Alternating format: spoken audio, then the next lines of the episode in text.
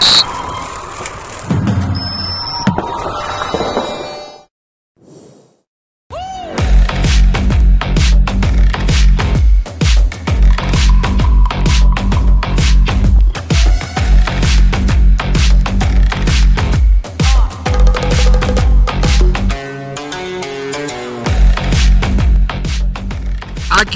estamos, una noche más, una tarde más en los Estados Unidos, en vivo desde Doha, Corea. Oh, Corea.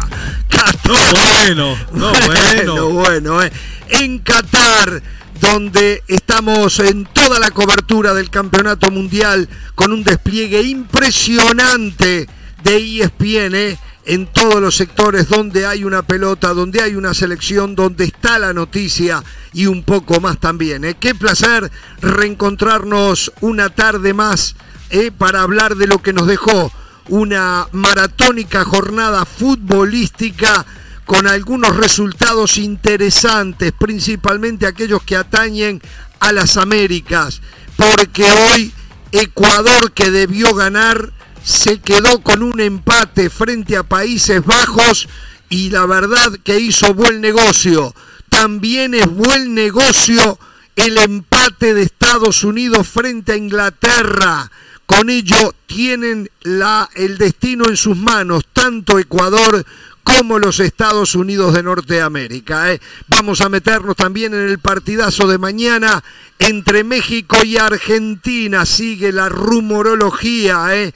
y les vamos a contar lo que nosotros sabemos. ¿Qué pasa con Neymar? La situación del astro brasileño también será uno de los temas. Y hasta ahora, ¿cuál es el mejor jugador del torneo? Hasta este momento, ¿eh?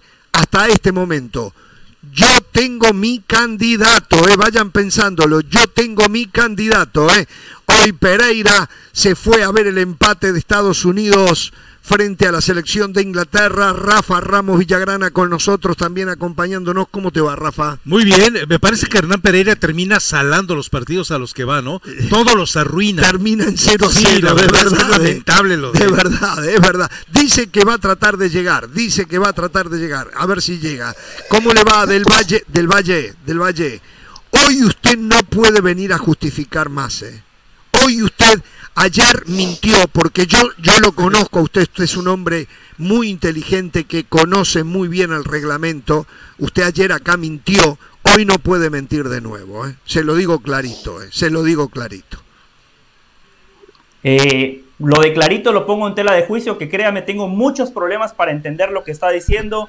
Un abrazo para usted, un abrazo eh, para Rafa. Y no lo digo porque usted hable mal, Jorge, hay un pequeño problema de audio, me parece. Pero bueno, Ah. otra jornada intensa de la Copa del Mundo, ya estaremos hablando en profundidad. Por cierto, no me ha felicitado y tampoco a Carolina. Hoy Guatemala y Venezuela debutaron en el Mundial. Árbitro guatemalteco en el Gales contra Irán, árbitro venezolano en el, en el empate entre Y los dos hicieron buen trabajo, ¿eh?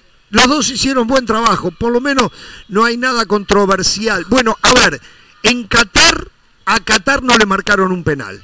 Sí, a Qatar le metieron la mano. Discúlpeme, el Chapín le metió la mano. Fue penal. Un penal clarísimo. Sospechoso. Es más, ayer, ayer, por muchísimo menos le dieron un penal a Portugal similar. Y fue muchísimo menos. Muchísimo menos. Sí. O no del Valle, o no. No le entiendo, Jorge. No entiende. Bueno, señora, ¿usted sí me entiende? No entiende cuando no le conviene. No le conviene. No. Entiendo, entiendo, entiendo mucho más y es verdad que ese gol de Cristiano Ronaldo de penal sigue siendo muy polémico. Jorge, 25 de noviembre, hace dos años eh, se fue de este mundo Diego Armando Maradona. Hoy Leo Messi lo recordaba a través de sus redes sociales y es un buen día para hacerlo, ¿no? Eh, si hay alguna influencia que pueda tener Maradona desde allá arriba, seguramente que la va a utilizar para ese partido ante México. Es un partido de vida o muerte. Es un partido que está paralizando a los fanáticos del Mundial. No hay que ser hincha de una selección eh, ni de una ni de la otra para saber que mañana es un partido que hay que ver, ¿no? Tanta expectativa con la que llegó Argentina e increíblemente dependiendo de ese juego ante eh, el Tata Martino, ¿no? Un, técnico que además conocen muy bien. Y ya se empieza a poner lindo esto, Rafa y Jorge, porque Irán, que no dábamos nada por ellos en la primera fecha, hoy resulta que está más arriba que, que la misma Estados Unidos y hasta Gales. Increíble las cosas que nos trae el Mundial, así que la emoción, eh, por lo menos yo la he mantenido durante estos días. Vamos a hacer una cosa porque a nosotros, a Carolina la escuchamos muy bajita también y José no nos puede entender a nosotros. Vamos a hacer la primera pausa del programa y al volver nos metemos en los que nos dejó esta eh, cuádruple jornada futbolística en el campeonato mundial con este empate reciente acaba de terminar entre Inglaterra y Estados eh, Unidos. Eh, es que lo de José del Valle me llama la atención. Es como cuando eh, dice alguien en una asamblea, me escuchan los de atrás y le contestan no. Es lo mismo. O sea, oye José, no lo escucho. O sea, ¿cómo escucha que le está hablando pero no lo escucha? No, lo tuyo es una desvergüenza, José del Valle. José es, hacemos la pausa, arreglamos los problemas y regresamos. La editorial del día es traída a ustedes por State Farm. Como un buen vecino, State Farm está ahí.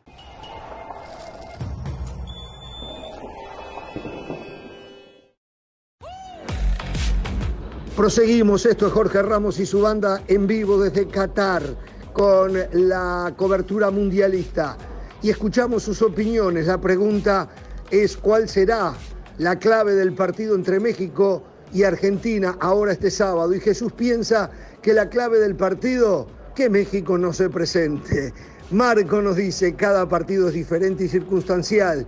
Cualquiera de los dos puede ganar, solo quien tenga mejor estrategia lo hará. Raúl, México necesita jugar en conjunto y buscar atacar todas las veces que pueda. Y Enrique, la clave será Ochoa y sus atajadas, como siempre tiene que salvar a México. Muchas gracias por sus respuestas. Los invitamos a seguir escribiéndonos por Twitter durante este Mundial para poder leer sus opiniones. Y no se muevan, que ya volvemos con más de esta edición mundialista de Jorge Ramos y su banda.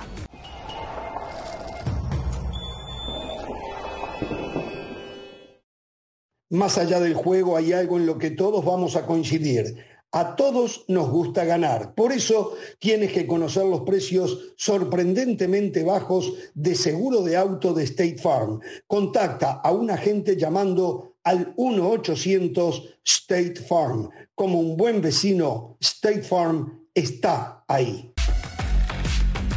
Bien, estamos de regreso. Bueno, a ver, empate de Estados Unidos frente a Inglaterra. En la previa, Inglaterra era de favorito, amplio favorito. Que hubiese ganado Inglaterra no hubiese sido ninguna sorpresa. Estados Unidos empatando sigue con vida y lo que le toca ahora es ganarle a Irán, que hoy ganó, hoy Irán está segundo en el grupo. Eh, está claro, Estados Unidos tiene que ganar por lo menos un partido para avanzar a los octavos de final. Si no, no merece avanzar. Entonces, para mí hizo un gran negocio Estados Unidos. De ser candidato a perder, a terminar empatando y tener que definir contra un equipo que en la previa es inferior, me parece a mí que es un negocio redondo. Dicho esto, lo importante es cómo le jugó de tú a tú Estados Unidos a Inglaterra es más, en el primer tiempo fue un poco más que los ingleses.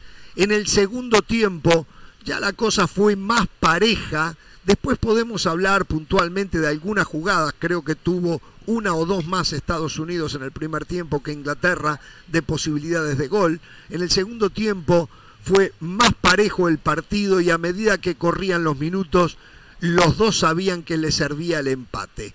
Eh, en líneas generales, debo decir que me queda una muy buena impresión del equipo de Greg Berhalter, que sigue adoleciendo de un 9, ya lo sabíamos, tiene el mismo problema que tiene México, pero jugadores que estuvieron en un nivel interesantísimo. McKinney, fantástico. Lo de Tyler Adams, ya es constante. Hoy Pulisic, principalmente en los primeros 45 minutos, metió un pelotazo en un ángulo o allá en el horizontal, fantástico, jugó muy bien también. Esta selección de Estados Unidos ha encontrado su nivel. No es altísimo, pero es muy bueno. Y se enfrentó a una selección que en la primera jornada a todos nos había llevado a grandes elogios. Por lo tanto, insisto, para mí, muy buen negocio para ambos. Ahora, la selección de Inglaterra cierra contra eh, País de Gales. Gales. Exactamente. Seguramente ahí hoy lo vimos. País de Gales perdió con Irán. Eh, claro, perdió cuando tenía un hombre menos ya, pero es un equipo de tono menor. Creo que lo peor de Estados Unidos fue haber dejado ir esos dos puntos frente a País de Gales. Y, y bueno, por eso insisto, para mí, tremendo negocio. ¿Cómo lo ve usted?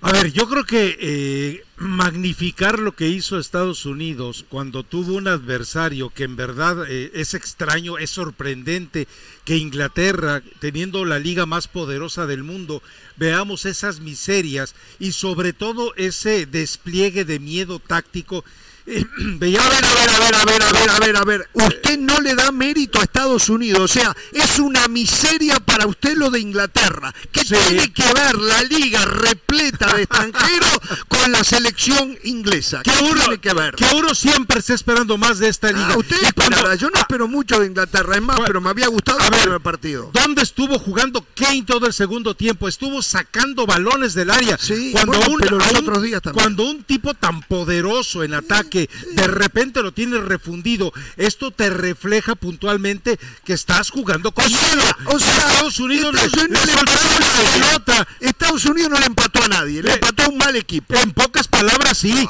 hay que escuchar cada cosa. Ya de entrada, recién empezó el programa. ¿De dónde viene?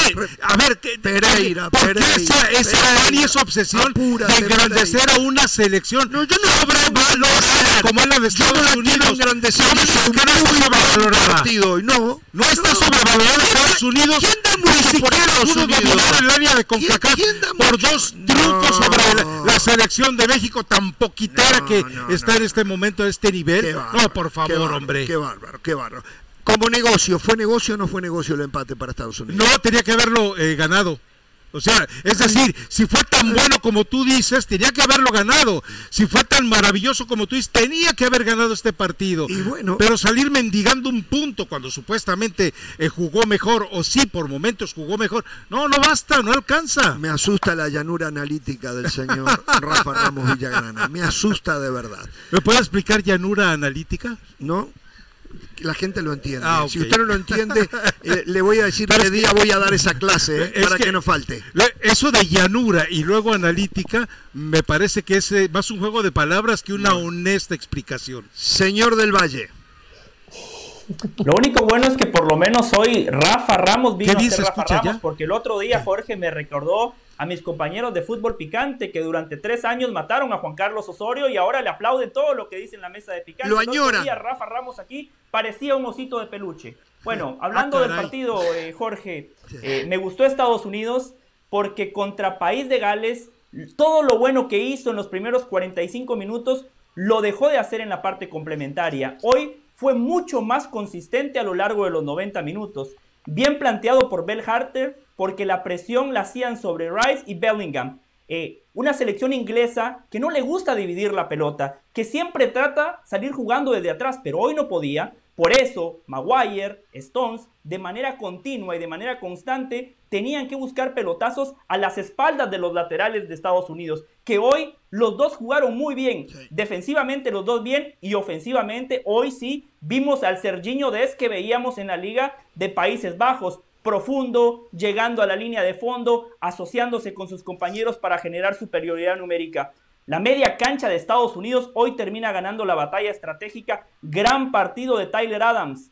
Omnipresente, está en todas partes. Parece un parabrisas, izquierda, derecha, como bascula. Buen partido también eh, de Weston McKinney. Yunus Musa me ha quedado de ver. Yo pensé que iba a ser el mejor futbolista de Estados Unidos eh, en la línea de mediocampistas y no está atacando como lo hace en el Valencia, no, no se desprende de segunda línea como lo hace en la Liga de España, mm. no ha potenciado su disparo de media y larga distancia. Christian Pulisic, bien, pero necesita ser más consistente. Fíjese que en los destellos de Pulisic es cuando aparece la máxima expresión del fútbol estadounidense, pero a lo largo de los 90 minutos le contamos tres chispazos. El mejor jugador de Estados Unidos tiene que involucrarse más. Y Berhalter, como siempre, con el freno de mano, no se anima a revolucionar el partido.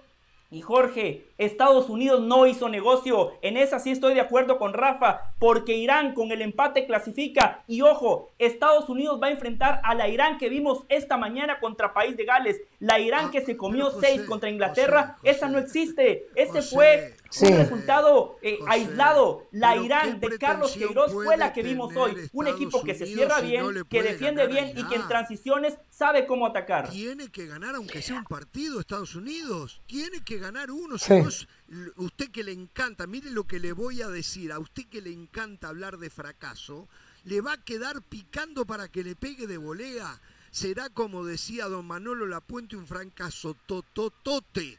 ¿eh? Pero hizo tremendo negocio. Un partido que en la previa lo iba a perder con Inglaterra, que las apuestas así lo indicaban, sacó un empate y le toca cerrar contra Irán, que hoy sí le ganó un país de Gales, que jugaba con 10 cuando logró los dos goles. Por favor, del Valle. Si no Un país de Gales que a Estados si- Unidos le pintó la si cara no en el le- segundo no, ¿Qué le va tiempo. a pintar la cara? ¿Qué le va a pintar la cara? Si no le gana Irán, no merece nada Estados Unidos.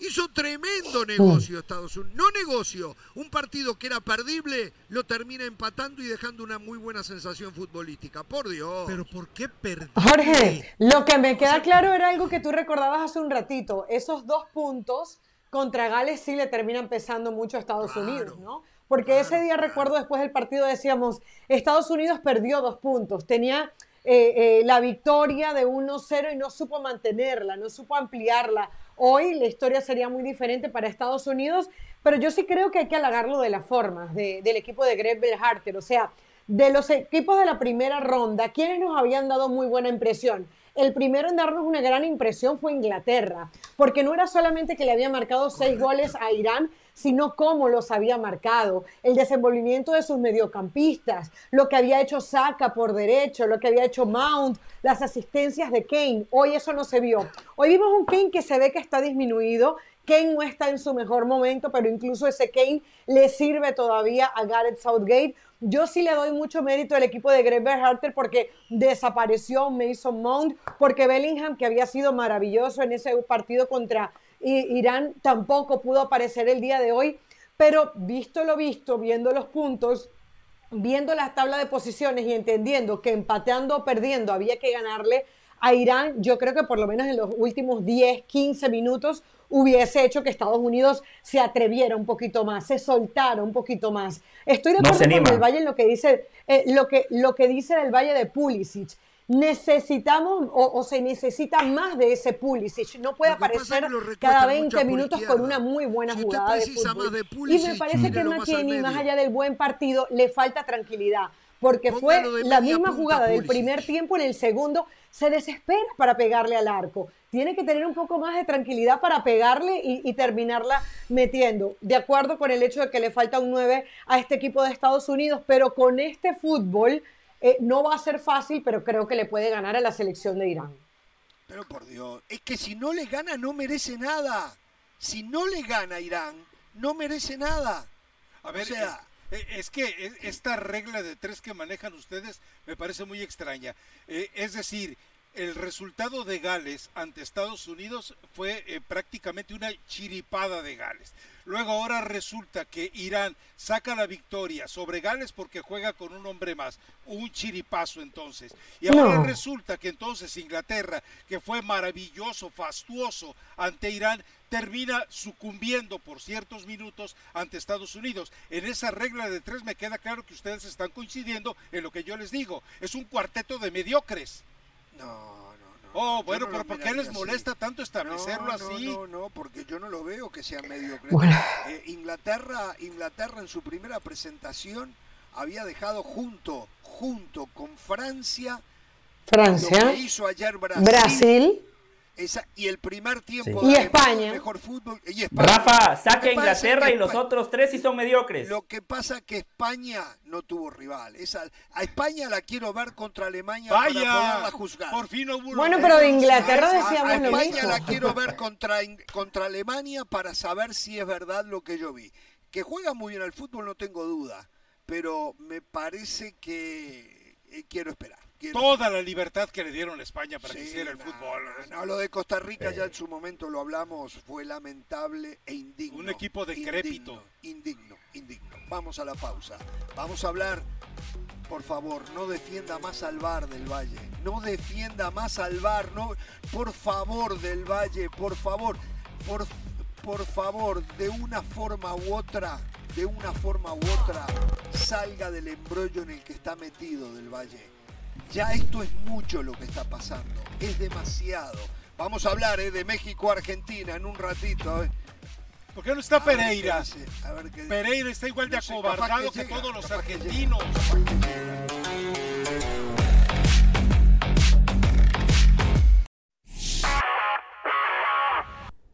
Hola, soy Sebastián Martínez Christensen y esto es Sport Center ahora. Hablamos del Mundial de Fútbol dado que no hay buenas noticias para el seleccionado brasileño después de la victoria. Por 2 a 0 ante Serbia llegaron las malas noticias, sendos esguinces de tobillo, tanto para Neymar como para Danilo, son tan severos que ya están descartados para los últimos dos partidos de la instancia de grupos claro. En Brasil esperan, después de la victoria inicial, contar con grandes posibilidades de pasar a los octavos de final y quizás allí reevaluar la condición tanto de Neymar de Danilo para ver si pueden contar con ellos en la etapa eliminatoria. Hablamos de Senegal porque el conjunto africano se metió su primera victoria de esta Copa del Mundo tras vencer por 3 a 1. El seleccionado de Qatar tardó en llegar el primer gol mediante Dia al minuto 41, pero el conjunto africano dominó en el complemento y terminó ganando por 3 a 1. Con esta derrota, el equipo catarista prácticamente eliminado, mientras que Senegal se jugaría mano a mano su boleto a la siguiente ronda ante Ecuador, el último partido por el grupo A. Hablando de victorias, para muchos sorpresivas, para otros no tanto. Irán venció por 2 a 0 al conjunto de Gales. En el trámite fue ampliamente superior, sin embargo tuvo que esperar a la expulsión del arquero de Gales y a la postre dos goles en tiempo de reposición para darle el triunfo por 2 a 0 al conjunto dirigido por Carlos Queiroz. Los iraníes de esta manera mantienen sus ilusiones intactas y también se estarían jugando su boleto a los octavos de final mano a mano cuando enfrenten a los Estados Unidos en el último partido del grupo B. Sport Center todos los días, 1 de la mañana, horario del este, 10 de la noche, horario del Pacífico. Esto ha sido Sport Center ahora.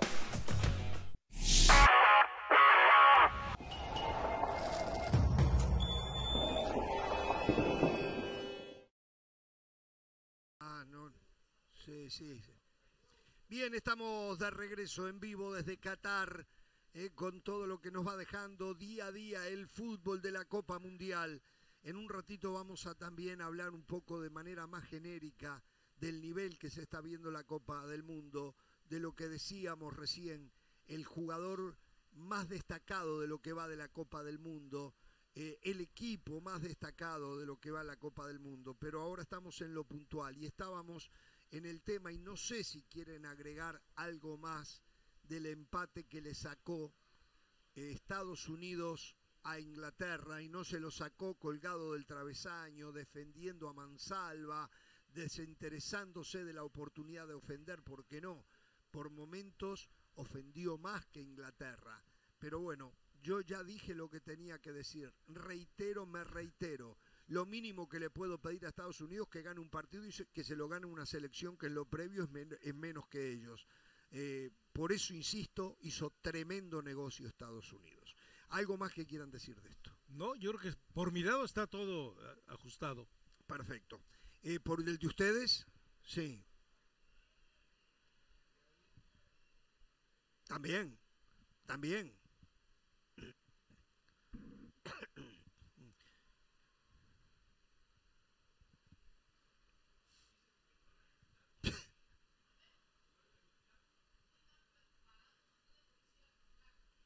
Pero me parece que ellos sí jugaron con el resultado porque ellos entendían que el empate era un buen negocio. También Estados Unidos jugó con el resultado. Clarísimo me quedó en el segundo tiempo.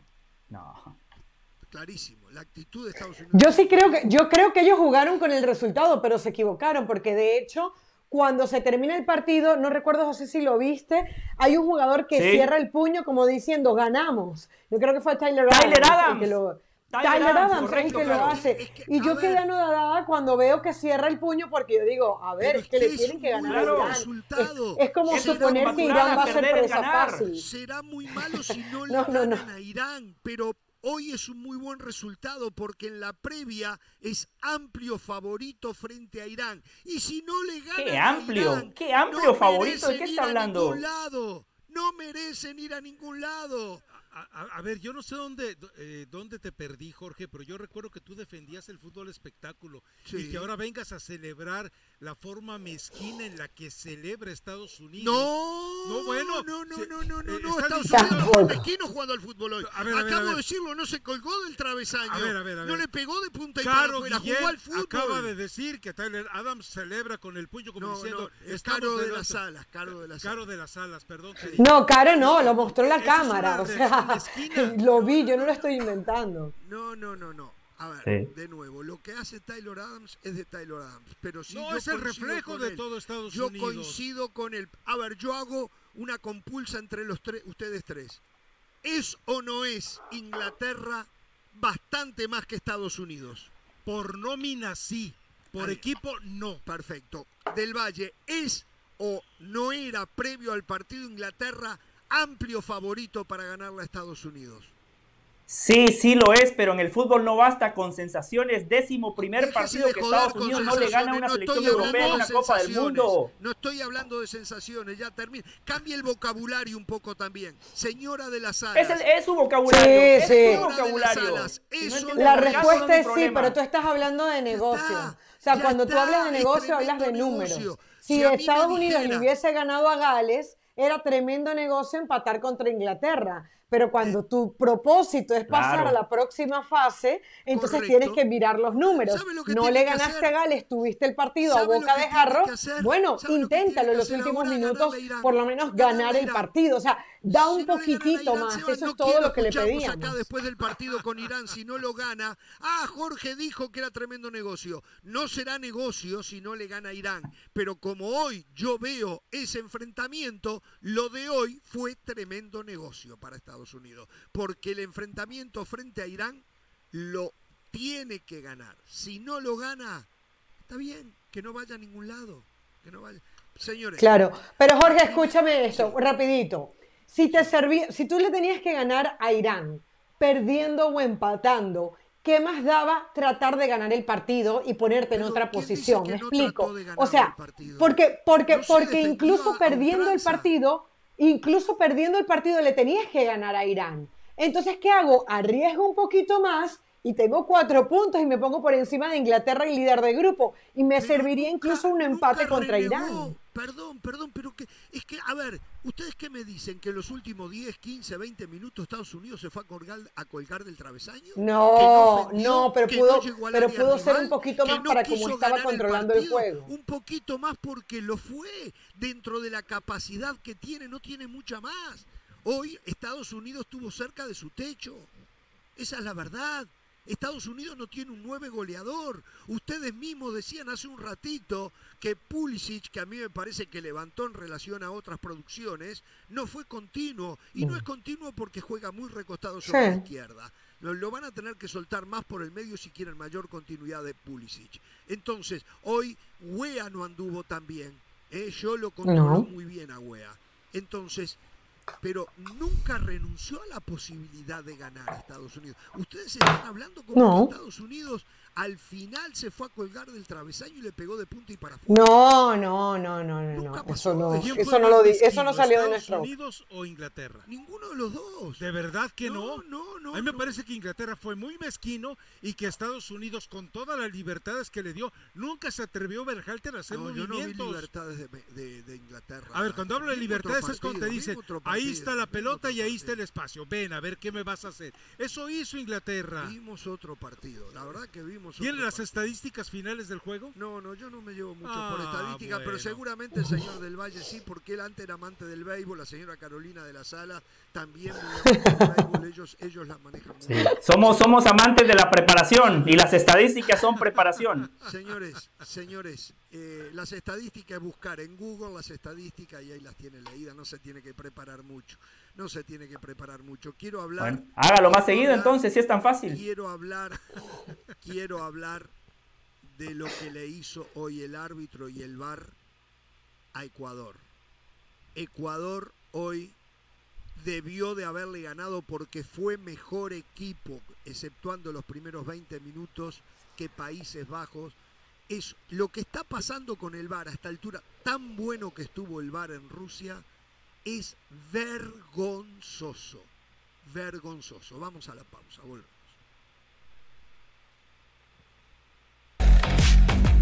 Ya nos vamos a meter con el México-Argentina de mañana, ¿eh? pero hay que resaltar hoy la actuación de la selección ecuatoriana de fútbol que fue superada en los primeros 20 minutos del partido con Países Bajos, a los pocos minutos, creo que iban 8 o 9 minutos, ya perdía por 1 a 0, eh, le costó muchísimo reaccionar, quedó groggy, eh, pero a medida fueron pasando los minutos, hasta promediando los 20, los 25 minutos, allí Ecuador pisó fuerte, se paró muy bien, empezaron desde el fondo a mandar, los hincapié, los Torres, los Poroso, muy bien en el medio otra vez Caicedo con Méndez, muy bien lo de eh, Valencia, espectacular, se pone el equipo al hombro, también lo de Gonzalo Plata, eh, lo más regularito lo de Estrada y Ecuador jugó un gran partido de fútbol. Lamentablemente, lamentablemente, como viene siendo la costumbre en este mundial, el arbitraje, que ahora se escuda en el VAR, le comió los tres puntos, o le comió dos de los tres puntos a la selección ecuatoriana.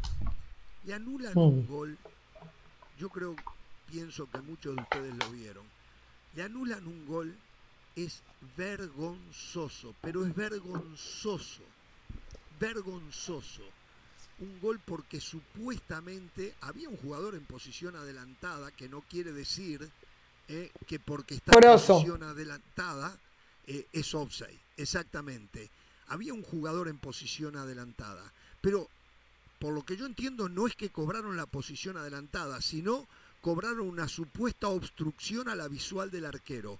Un remate de larga distancia, el arquero lo ve perfecto. Hicieron un análisis en inglés en la televisión de la cadena que acá pasa los partidos, espectacular, ellos lo pueden hacer con video, nosotros no lo podemos, donde está clarito que el arquero ve el remate y se tira hacia donde va la pelota. Pero en el camino la pelota rebota en otro jugador de Ecuador, se desvía y se le mete contra el palo izquierdo. Ese jugador que estaba en posición adelantada no tuvo absolutamente nada que ver en el final de la jugada. Pero ¿saben qué? Se lo anularon el gol a Ecuador. Vergonzoso, porque esto se podía aceptar, aunque estaríamos igual discutiendo cuando no existía el VAR. Pero habían inventado el VAR para hacer justicia. Y lo único que vemos es injusticia detrás de injusticia en este campeonato mundial. Es raro el día que el VAR no comete un error garrafal. Tal vez lo más grave fue lo que le hicieron a Argentina en uno de los goles, de los tres goles, uno de, los dos de Lautaro Martínez, donde no se dieron cuenta que había un lateral sobre la izquierda que lo habilitaba, que fue lo mismo que pasó en aquel partido de Paraguay-Uruguay por las eliminatorias de Conmebol. ¿Se acuerdan? Cuando cobraron una posición adelantada que no existía de vecino y que tuvieron que sancionar al arbitraje eh, de aquel partido una terna o cuaterna colombiana, más todos los del VAR, eh, que no sé qué pasó con ellos. Bueno, en un mundial hicieron lo mismo. No le cobraron un penal a Inglaterra que lo agarraron a Maguire y lo tiraron al piso. Le dieron ayer algo a Portugal que solamente el árbitro y el, el VAR vieron que era penal. Es una vergüenza lo que está pasando, muchachos. Es una vergüenza. ¿Saben por qué?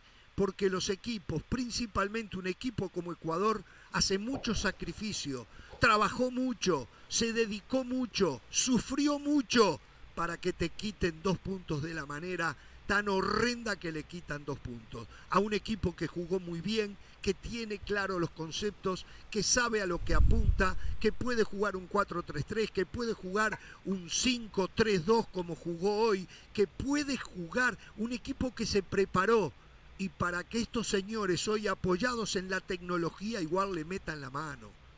Uno no se puede callar con esas cosas. Nos han destrozado el deporte con el VAR. Nos los cambiaron. No podemos gritar un gol. Hay una jugada en el área y tenemos que esperar 15, 20, 30, 50, 70 segundos para ver si hubo o no hubo un penal.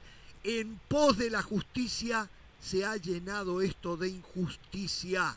Señoras y señores, esto no resiste más. Esto es lamentable lo que está pasando. Felicitaciones a Ecuador. eh, han hecho un trabajo Se olvida fantástico. usted de Gustavo Alfaro.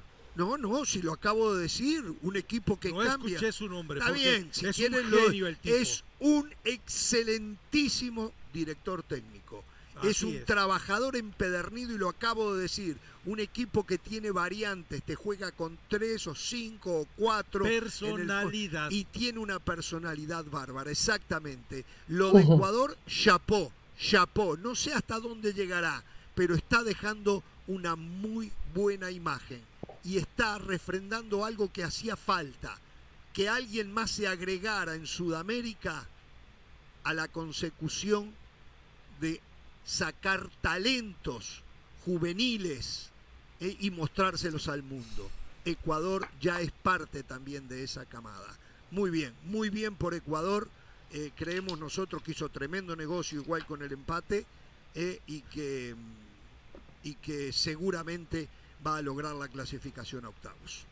Sí, en el caso del VAR, a ver, yo celebro que quieras ejercer toda la libertad de expresión, pero eh, en algún momento tú llegaste a creer que el VAR como instrumento que evidentemente sí se ampara en una metodología de justicia, iba a ser utilizado justamente para que se ejerciera justicia, cuando lo único que hace a final de cuentas es legalizar Es la injusticia de los intereses. Rafa, ¿Por qué? Rafa, sí creí, sí creí. ¿De y, más verdad? y más cuando lo vi en Rusia. En Rusia estuvo espectacular, pero a medida después de Rusia empecé a ver las barbaridades que he visto. Solo necesitan tiempo para poder Es exprimir otro la- instrumento para manipular. Es otro instrumento. Y les voy a decir algo más que empiezo a desconfiar, A ver, ¿eh? Les voy a decir algo más ¿qué- que empiezo a desconfiar.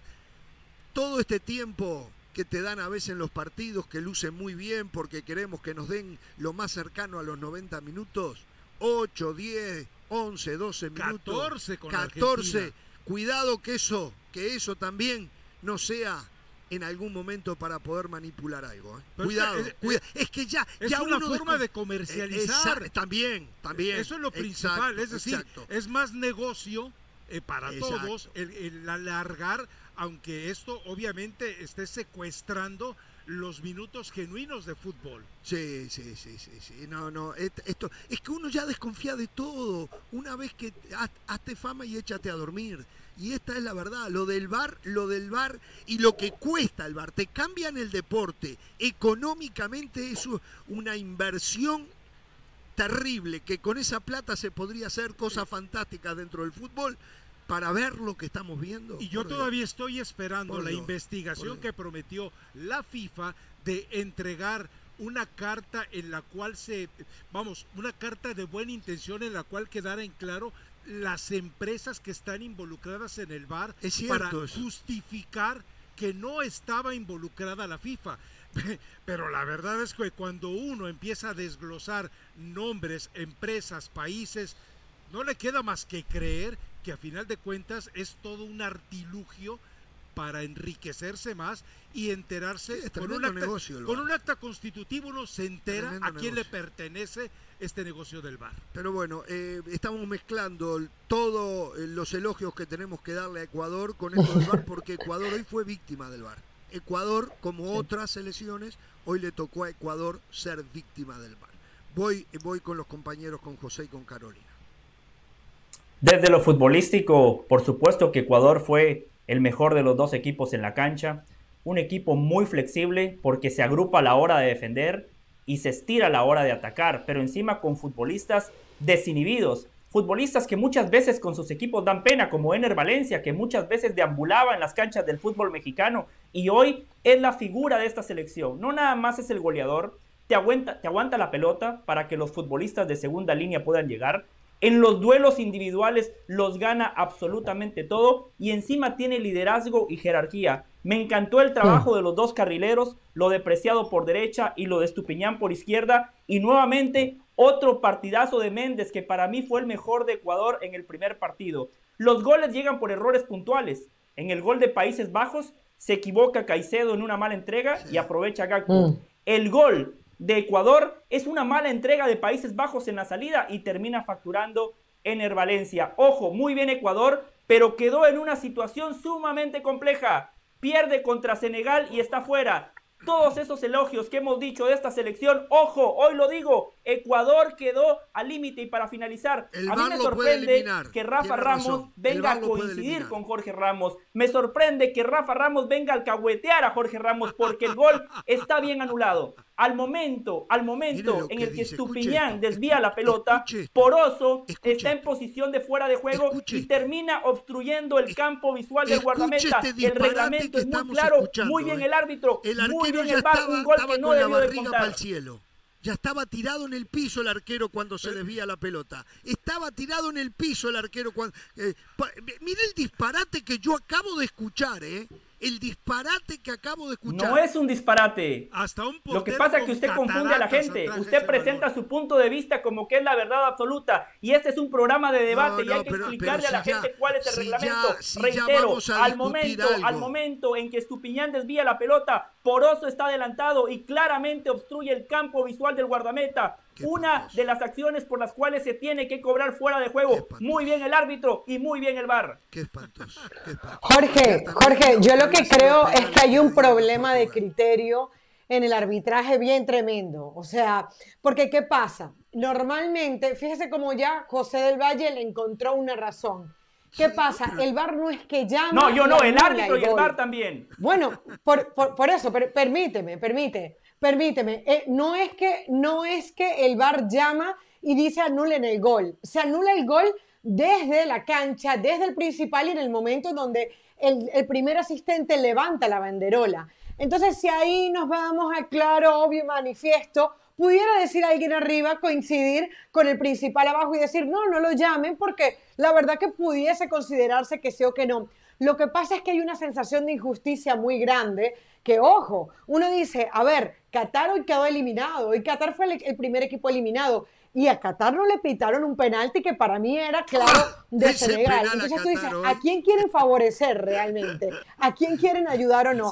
Ahora, Jorge, yo, yo sí podría, si me lo permitiera la cámara, yo me pararía y le daría un aplauso al equipo de Alfaro y de Ecuador. A mí me parece espectacular lo que hace este equipo porque no es fácil que Holanda te vaya ganando 1-0 eh, en el minuto 5 con ese gol de Gappo, que se acomodaron muy bien atrás y a punta de sí, mucho fútbol, pero también mucho corazón, mucho correr, mucho físico, mucha actitud, ponerlas contra las cuerdas. Es que tuvo para ganar el partido de la selección de Alfaro. O sea, realmente y por eso uno también le queda esa sensación de justicia porque uno siente que Ecuador tenía para ganar el partido con los tres puntos y ese gol de Estupiñán. A mí lo de Estupiñán me parece fantástico, me parece como un lateral izquierdo maravilloso, ha sido de lo mejor que he visto. Pero, pero bueno, en conclusión, Jorge, yo creo que Ecuador tiene el fútbol para sacarle un empate a Senegal y pasar a la próxima ronda. Eh, yo espero que sí, porque si no el VAR también será responsable y el árbitro de la eliminación de Ecuador, porque Ecuador en la cancha consiguió lo que buscaba y ellos se lo negaron. Se lo negaron de una manera vergonzosa, eh, pero vergonzosa. Eh, eh, reitero, hoy lo vi en la televisión acá local con un ex árbitro inglés que tenían ahí, no recuerdo el nombre, que lo explicó ah. muy, Y el árbitro Elizondo, Elizondo, a quien usted respeta mucho en la transmisión para Estados Unidos, dijo, bien anulado el gol. muy mala, pero no mal no mal, no, no da ni para discusión. Dígale a Elizondo con todo el respeto que lo vuelva a ver la mente perversa y maquiavélica no quiera creer que ese gol lo anuló y el penalti no lo marcó la cervecería. no, vamos a la pausa.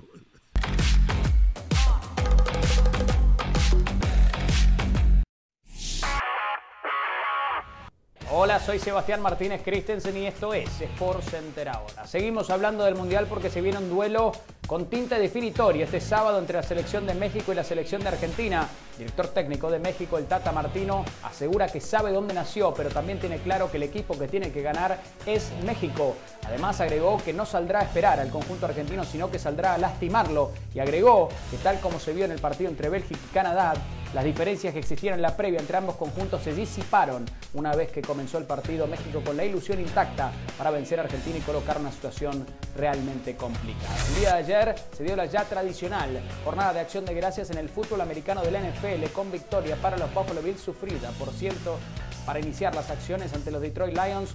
Dallas Cowboys venció en un duelo divisional a New York Giants importante dado que los dos equipos llegaban al inicio de ese partido con apenas tres derrotas Finalmente, Minnesota, los Vikings derrotaron a los New England Patriots en un partido de muchos más puntos de los esperados y con una buena actuación del mariscal Kirk Cousins en horario estelar.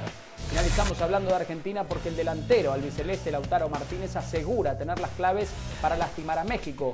Dijo a la vez que le viene bien que México salga a atacar porque siente que Argentina puede lastimar al conjunto mexicano de contraataque. Está claro que es un partido crucial para Argentina que no tiene margen de error después de haber perdido en su debut ante Arabia Saudita. Por Center todos los días, 1 de la mañana horario del este, 10 de la noche horario del Pacífico. Esto ha sido Por Center ahora.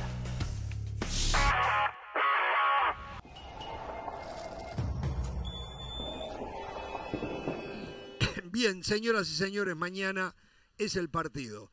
Si usted vive adentro de un tarro de mayonesa y no sabe lo que está pasando, esto es muy simple. Mañana juegan Argentina-México. Argentina de no ganar se va a casa, queda eliminada del campeonato mundial. La Argentina, como dice, eh, a ver, yo vengo de allá abajo del sur, ¿no? Sí. Eh, en mi época le decíamos Argentina. Nada más. ¿eh? Pero no, no, no. Ahora, ya hace de 20 años para acá, los argentinos lo llaman la Argentina. Como si hubiera puesto- otra. Como para hacerla más grande, ¿verdad? A mí siempre me ha dado ¿no? esa impresión. será- Como para hacerla será más diferente. La Argentina. Bueno, eh, se tiene que volver a casa con Messi y todo. México, con un empate, hace negocio. Con un empate queda vivito y coleando. Sí. Eh, pero después nos metemos en lo que son las realidades futbolísticas, que no pasa por el partido que ya jugaron, sino pasa por una realidad previa de quién era Argentina y México antes de que empezara este campeonato del mundo. Y si vemos esa realidad previa, nos damos cuenta que Argentina en lo previo es más que México y es favorita. Por lo tanto, el Tata Martino, porque este es el morbo, reiteramos que tiene, lo dije al principio, lo reitero ahora, es que el técnico de México es argentino, dirigió a la selección argentina, Fracasó. fracasó, eh, y el goleador que parece que va a poner México, eh, Funes Mori, es argentino. Entonces, esto es, un paquete completo todo esto, ¿no? Eh, insisto, yo creo que si el Tata no da un, eh, un golpe sorpresivo sobre la mesa desde lo táctico y estratégico, en un 4-3-3 simple, más allá de que cambie un jugador por otro, en lo previo tengo que decir que veo muy Se especula con otro sistema, Jorge. ¿eh? Se especula no Con un tengo información 5-3-2. y Ahora, ahora los Le digo, 5-3-2. le digo, mire lo que, lo que, Sí. lo que comentan nuestros compañeros, ¿no? Sí.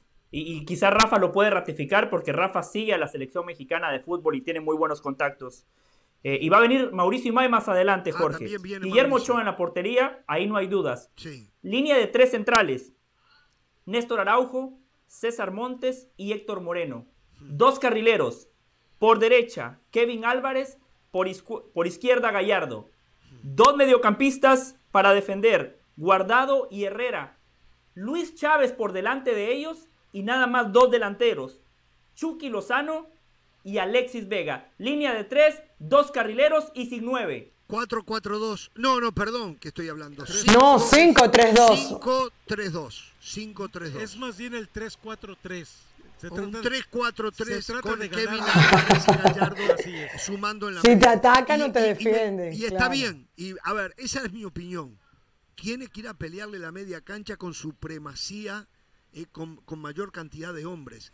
Tiene que romper circuitos de pase de lo que hace Argentina. Argentina, reitero, el partido horrible que tenía que jugar ya lo jugó. Ya lo jugó Argentina. Entonces, no podemos, de repente se repite, pero no podemos pensar que va a volver a ocurrir. Normalmente un rayo no cae en el mismo lugar. Entonces, eh, Mm. tiene que hacer algo de eso México para mejorar sus posibilidades de por lo menos empatarle a Argentina. El Tata Martino hoy en la conferencia de prensa, eh, durante varias eh, de las respuestas, soltó prácticamente todas las pistas. Es decir, él dice, no voy a hipotecar la posibilidad de ganar. Es decir, eh, eh, luego, luego establece, normalmente uno respeta la forma de jugar, excepto cuando enfrenta a un adversario de la dimensión de Argentina. Entonces queda claro, él, él va a tratar de manejar ese partido en busca del empate, porque el empate para México es simplemente la tranquilidad de tener que ir a enfrentar a una Arabia Saudita que no menosprecia, pero que evidentemente puede sacar un Mm. resultado. Hizo referencia a algo, él decía, eh, o quería trazar un paralelismo entre lo de Bélgica y Canadá con lo de México y Argentina. Lo que yo no le entendí es si México iba a ser Bélgica, que en un una sorpresa terminaba ganando el partido o pretendía ser la Canadá que dominara el partido y terminara perdiendo. Que fue No lo que le pasó con Argentina cuando Argentina lo golea. Y él siempre, Hernán Pereira nos lo recuerda que el Tata Martino, aquella vez cuando fue goleado por Argentina, en aquel invicto que fue el único partido que había perdido, eh, él decía que el Tata siempre hacía referencia que México fue el protagonista, que tuvo la iniciativa, tuvo el balón y terminaron perdiendo por goleada. O sea, eso no le volvería a pasar. Entonces coincide con lo que... No lo vuelve a hacer. No, eh, él- exacto. Es decir, el mensaje fue persistente en eso. Se trata de no perder y de aspirar eventualmente. Cuando te dice no voy a hipotecar la posibilidad de ganar, es que te está diciendo ganar ya no es lo inmediato. Y también otro escenario es que él decía no tengo la alineación, yo le creo porque dice tengo que hablar con los jugadores. Él entiende algo, necesita guerreros, convencidos, tipos con, tipos con carácter, con, con temperamento. Aquí no puede elegir a un jugador que flaquee. Por eso estoy de acuerdo con la alineación que daba totalmente José del Valle. No puedes ir con un Henry, Ma- Henry Martín que no te va a hacer la cobertura que necesitas, con un Funes Mori que todavía no está bien físicamente y con un Raúl Jiménez que todavía el alta futbolística no la tiene desde aquel momento del A mí me año. extraña de la alineación que nos da José que no esté Edson Álvarez. Yo me parece que Edson Álvarez es el hombre que le da el equilibrio perfecto en el medio de la cancha, más que nada defensivo, que es de lo que más se tiene que preocupar eh, en mañana el Tata Martino. Una cosa, José, ¿usted se da cuenta Sí. que México está exactamente, a lo mejor hasta un poco más incómodo, No, ¿eh? no, no, Exactamente no, en la misma situación de Estados Unidos. Sabía que, Que- iba a decir exacto, eso. claro. México mañana le empata a Argentina y es un gran negocio. Pero después le tiene que ganar Arabia Saudita, que es más que Irán contra Estados Unidos. Pero sin embargo, todos coincidimos, y yo coincido, que para México mañana empatarle a Argentina es un gran negocio, lo firmo ahora mismo. Es exactamente la misma situación. Sí, bueno, antes de hablar de, de- de matemáticas, eh, Jorge, para mí hay dos cosas muy claras. México y Gerardo Martino tienen que entender dos cosas muy puntuales. Que enfrente hay un equipo con mejores individualidades. Porque, por cierto, ayer hablábamos de Rogelio Funes Mori. Funes Mori, argentino, juega en México por malo y no por bueno. A Rogelio Funes Mori no le alcanza para estar en esta lista de 26. Y si le alcanzara, todavía tendría que competir con Alario, con Icarde, con Benedetto. Es decir, no le alcanza. Juega en México por malo y no por bueno. Segundo, Lautaro. México tiene que entender que el obligado, el obligado es Argentina. Sí. Porque en el empate, ahí sí le conviene más a México que a Argentina. No voy a decir necesariamente que México hace un gran negocio empatando, porque a mí no me, la- no me gustaría jugarme mi clasificación en la última jornada cuando a mi rival, en teoría, con el empate le alcanzaría. Donde yo estoy obligado a ganar, no sé, no me la jugaría de esa manera. Para finalizar y dejar a Caro, México para poder ganarle a Argentina necesita jugar bien de manera colectiva, como equipo, porque en México no ha nacido un futbolista que pueda cambiar el rumbo de un partido por sí solo. México necesita ser un equipo solidario, generoso, compacto. ¿Por qué poner a Guardado y Herrera en la mitad de la cancha con Luis Chávez? porque son futbolistas de buen pie para lanzar al Chucky Lozano y Alexis Vega en velocidad a las espaldas de Argentina. A ver, yo lo planteo así. ¿Cuál es el gran enemigo ahorita de la selección argentina? La mente. O sea, nada peor para la selección argentina que llegar al minuto 70, al minuto 60 de partido y no haber marcado goles y que le escondan la pelota. Entonces yo lo que creo es que eh, México va a intentar que Argentina evidentemente no lo pelotee. México no va a gustar ser protagonista, sino que va a buscar que Argentina no pueda desarrollar su juego. Porque si Argentina desarrolla su juego como lo hizo en el primer tiempo contra Arabia Saudita, México lo más seguro es que termine esos primeros 45 minutos con goles en contra.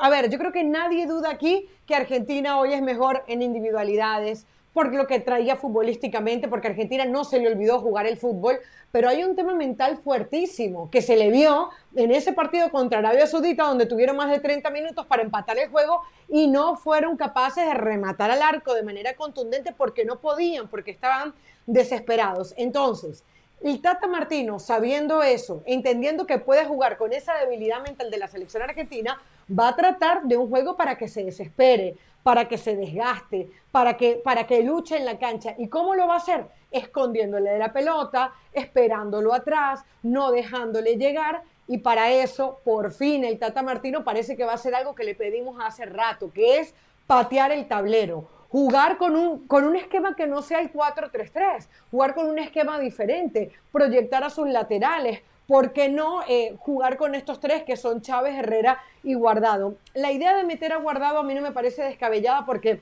a ver, Guardado decía el otro día, a veces me tratan en México como si fuera un dinosaurio. Y hay un montón de razones por las cuales uno tiene que respetar a Guardado, que es el, es el mexicano que mejor y, y durante más tiempo ha estado no voy a decir en la élite 1A, pero sí en un buen posicionamiento en, Europa y en, este, y en especial en la Liga de España.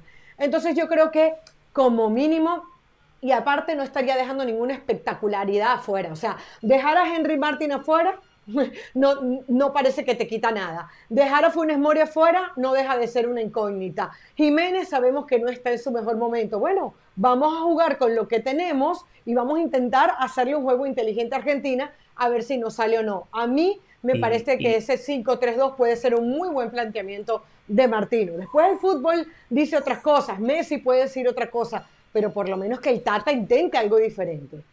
Bueno, Jorge, solo una cosita, solo una cosita que se me olvidó mencionarla y, Rafa me puede corregir si la memoria me falla. Eh, a lo largo del proceso, ese 3-4-3 o ese, 3-5-2, como lo querramos ver, el Tata Martino lo utilizó seis veces y le fue muy mal a México. si no estoy mal, Rafa, tres derrotas, dos empates y una sola victoria. Ojo con ese. Así es. Sí, no, estoy de acuerdo contigo. Ahora, la diferencia acá es que eh, no, va a no va a utilizar esa alineación para tratar de ganar un partido.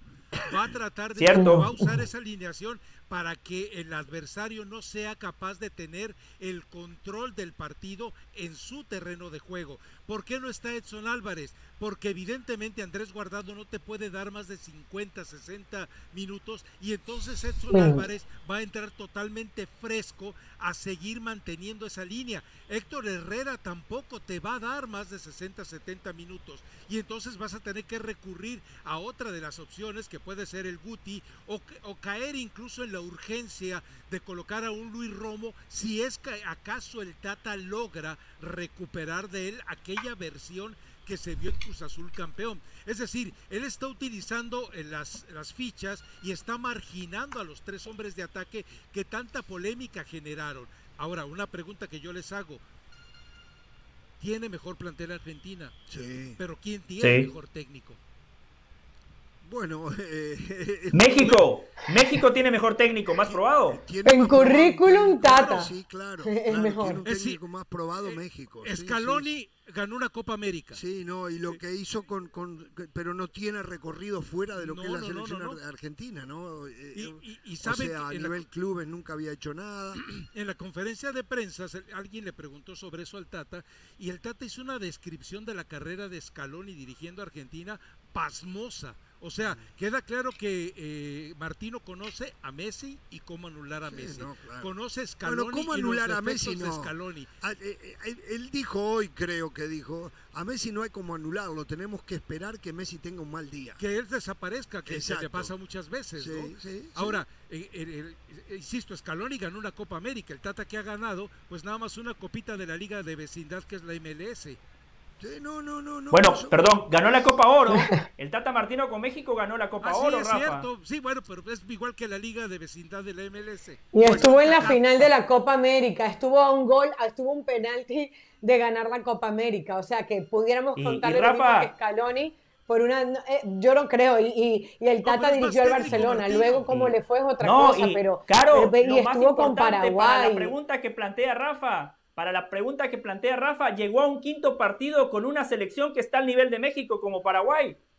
¿Y qué va a hacer Argentina? Porque hablamos de un solo lado, de México, y yo sé que la mayoría de ¿Me nuestra deja, audiencia es reiterarle, mexicana. ¿Me deja reiterarle mi promesa? Sí, Caro, José, yo ya prometí con Jorge en Sports Center que si el Tata Martino le gana a Argentina, mi próximo hijo o mi primer nieto le pongo Martino. Ah, nieto, sí, ya y usted si es hija o nieta, le pongo Martí. Porque usted duda que No, pueda tener hijos. Ah, es un hombre bonito, es un hombre bonito. No, no es ningún sacrificio. ayuda. Ya no me venga con esa. Usted no, no, nieto, bisnieto podrá, pero ya, ya no se venga a hacer el macho acá. eh, No se venga a hacer el macho acá. Vamos a la pausa. Hombre de poca fe. Vamos a la pausa. Es amigo de Andrés García. Usted está como del Valle, que tampoco puede. ¿eh? ¿De verdad? No, ocho años de casado y mírelo.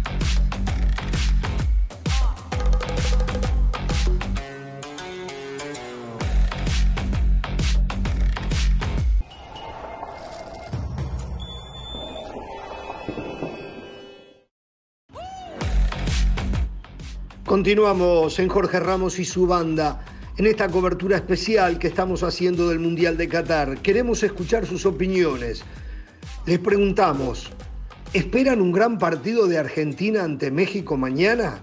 Julio dice, no, Messi ya no es el líder de antes y después de ver el partido ante Arabia Saudita no tienen suficiente equipo. Julio, ni una cosa es terminal. Messi nunca fue el gran líder.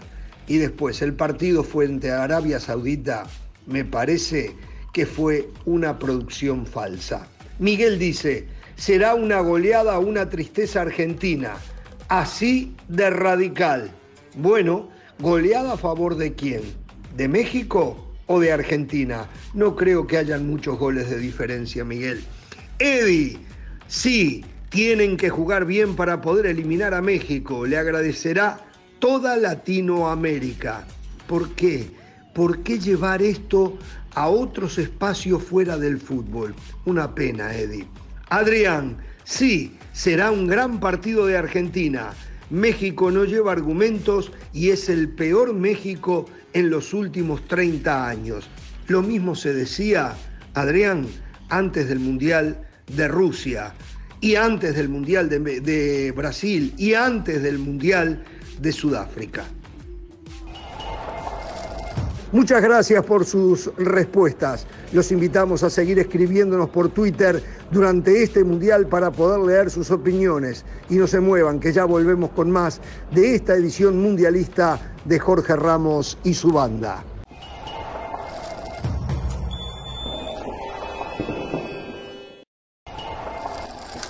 Vamos a hacerlo. Es presentado por The Home Depot. Haces más, logras más. Bien, miren, miren. Y veníamos bien, veníamos bien con. Rafa Ramos Villagrana, ¿eh? Veníamos bien. Ahora venía bien, ¿no? Sí, veníamos bien con él. Está, la verdad que hicimos un programa No, no. fantástico hasta este momento. Se está No hundiendo el barco. no quiere decir que con usted no lo podamos hacer, digo, pero no, no arregles lo que no está roto, dicen, ¿no? Pero a bueno. castigar por unos minutitos que llegó No, tarde, que una hora y 24 ¿Y- y- minutos. ¿Y qué le parece? ¿Y qué le parece? Bueno, pero bueno.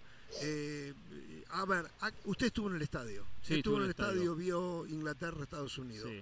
Bueno, aquí me ningunearon, como siempre, el señor del Valle. eh, diciendo que yo estoy loco. No lo dijo así, pero dio a entender. No, no. Porque yo dije que Estados Unidos había hecho un tremendo negocio, ¿no? Hizo, hizo tremendo negocio. Ah, bueno, No, el 0 a 0, tremendo explíqueselo, negocio para Estados Unidos. explíqueselo, explíqueselo. Excelente Eh, resultado, él no lo depende de sí mismo. entender, no lo Tiene que ganar la. Irán para clasificar. No Ya no depende de otros resultados. Una victoria lo mete en la próxima ronda, no importan los goles, aunque gane por medio a cero. Y aparte, eh, más allá del resultado, le compitió en igualdad de condiciones a Inglaterra, ¿eh? Sí. a una de las selecciones más fuertes del mundial. Que de repente. Eso ya es distinto. Candidata, está bien. Eso lo dijimos. Francia, pero ponemos a Inglaterra y le compitió muy bien. No, Estados Unidos hizo tremendo negocio Sí. con el empate. Tremendo negocio. Sí. Y la derrota, A por más que igual tenía que ganar la Irán, le generaba algún inconveniente más.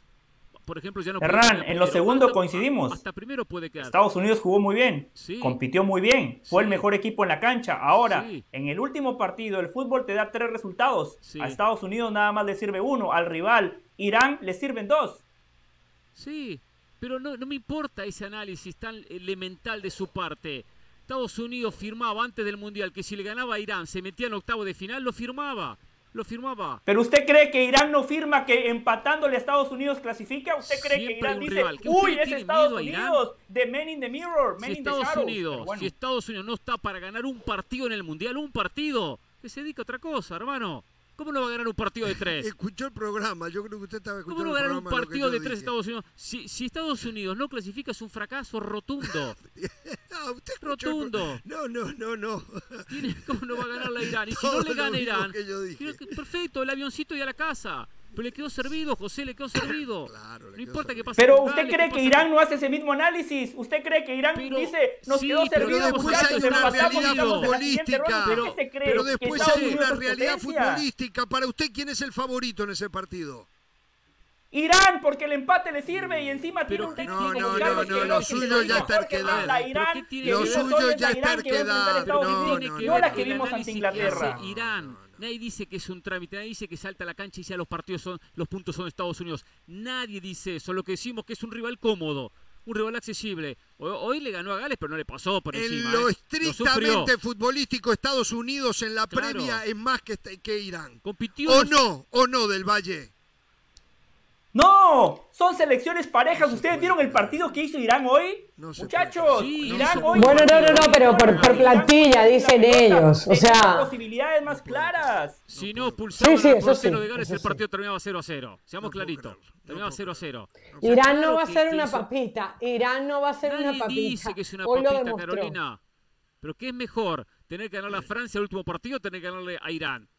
Tener que ganarle a Irán. Que Sí, ganarle a Irán. Inglaterra Y, y que ahora, ahora Haberle soy Irán, ganado- pregúnteme, ¿qué es mejor? ¿Qué es mejor? ¿Tener que recuerdo- ganarle a Francia, Brasil o Argentina o empatarle a Estados Unidos? Yo les recuerdo que a Inglaterra que la podemos poner a la altura de España y a, y a Estados Unidos podemos poner a la altura de Costa Rica. Se comió 7 Costa Rica, 7. Hoy, Inglater- hoy, Sí, hoy pero el fútbol no es igual, transitivo, el fútbol no es 0 a 0. así. Muy llano su análisis, Hernán No, Pereira, no, muy no, básico, porque muy usted parece que ahora que elemental. Irán, no sé, que la gran potencia mundial, Irán.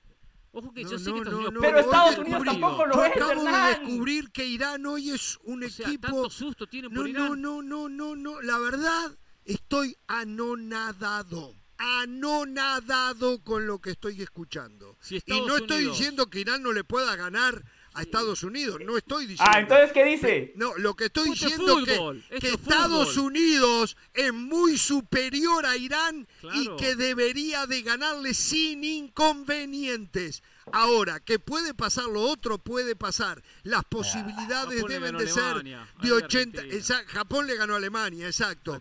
Las posibilidades de que pase son 85 Sí. a 15. En favor de Ustedes se ponen la camiseta de Estados Unidos y nada más lo ven desde esa óptica, muchachos. Hay dos equipos en la cancha. A Japón uno de esos dos equipos le conviene el empate, al otro le no. ganaran a Alemania o Argentina eran 85 a 15 O menos, sí. O menos. Sí. o Oye. Irán tuvo 21 puede- remates, pero bueno, ya ahí- ahí está. Sí, sí. Y dicen que ganó solo porque expulsaron al portero muy bien caro, pelotas en los postes, en el travesaño. Génesis siendo figura, Bueno. por favor, muchachos. No, y lo votaron, señores, y lo votaron al ya 86, descubrimos no fue que jugó todo el segundo Él nos tiempo sin que uno. España no era su selección. Ya descubrimos cuál es la selección de José. José con Irán hasta el final, ¿eh? Tiene un parecido físico. Yo he visto muchos iraníes. Sí, ¿eh? sí. No, sí, no, sí. no, Jorge, yo estoy del lado de la verdad. Eh, por eso, por eso mis comentarios son buenos, objetivos. Soy Señoras veraz, y señores, no cállense la boca. camiseta, Acá no mando yo. que, ah, Acá vivo en mando yo. Unidos, Cierren que esos por micrófonos. Ah, es Porque que América, tenemos que voy a al señor América. Mauricio No y ter- se terminó la, se terminó la hora de los disparates. Vamos ahora a hablar de nuevo de fútbol. Y tenemos a Mauricio y May. ¿eh? Y no tiene mucho tiempo para nosotros. Mau, ¿cómo te va? Bueno, pasan las horas, el reloj se escucha cada vez más el tic-tac, tic-tac. ¿Qué nos tienes para contar? ¿Qué sabes? Por ahí se filtra en la rumorología. Hace un ratito del Valle nos contaba que parece que va a jugar con 5-3-1-1 México. ¿Cómo estás? Hola, hola Jorge. Buenas noches y fuerte abrazo para todos. Yo tengo el tiempo que ustedes quieran siempre, eh, Jorge. Gracias, Lo que me preocupa es escuchar así de alterado a don José ¿eh? cuando es una persona con tanta paz. Pero metiéndonos a lo que es el tema de la, de, de- de la selección mexicana, sí, justo estaba con, con el señor Matei cuando llegaba ese, ese mensaje de cómo trabajó el día de hoy el equipo mexicano. Con un detalle curioso, porque eh, está la práctica oficial que pone FIFA, ¿no? Hay que, hay que contar un poco el, contexto. FIFA en el día previo a los partidos le da el horario a las selecciones en los cuales tiene que entrenar para que los medios de comunicación acre- acreditados puedan tomar aspectos, 15 minutos de aspectos.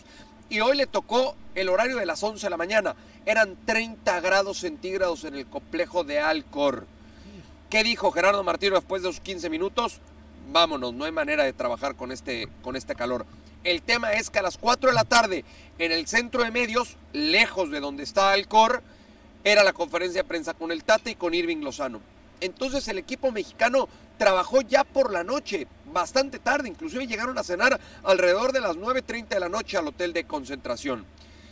El 11 que probó hoy Martino fue con Ochoa en el arco, Moreno, Montes y Araujo, esos tres centrales. Los laterales carrileros, Gallardo por izquierda y Kevin Álvarez por derecha. En medio campo, Héctor Herrera, Andrés Guardado y Luis Chávez. Adelante, Irving El Chucky Lozano y Alexis Vega. No jugaría ni Edson Álvarez y no jugaría con nueve nominal el equipo mexicano. Me parece, y ya lo dijimos, y bueno, eh, a mí me parece un acierto.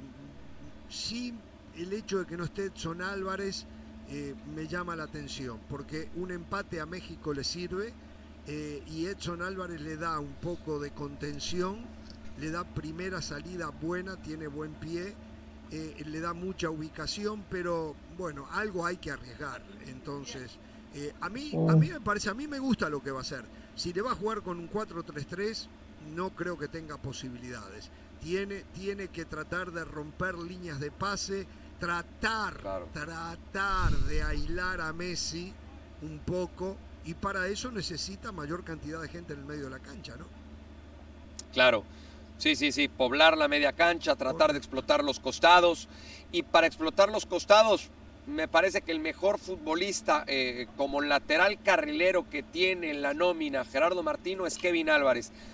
La única duda o el único asterisco que yo le pondría a Kevin Álvarez es la poca experiencia que tiene ante un escenario como este. Algunos me dirán, en un escenario similar debutó Andrés Guardado con 18 años en una Copa del Mundo y también, y también es cierto y es válido.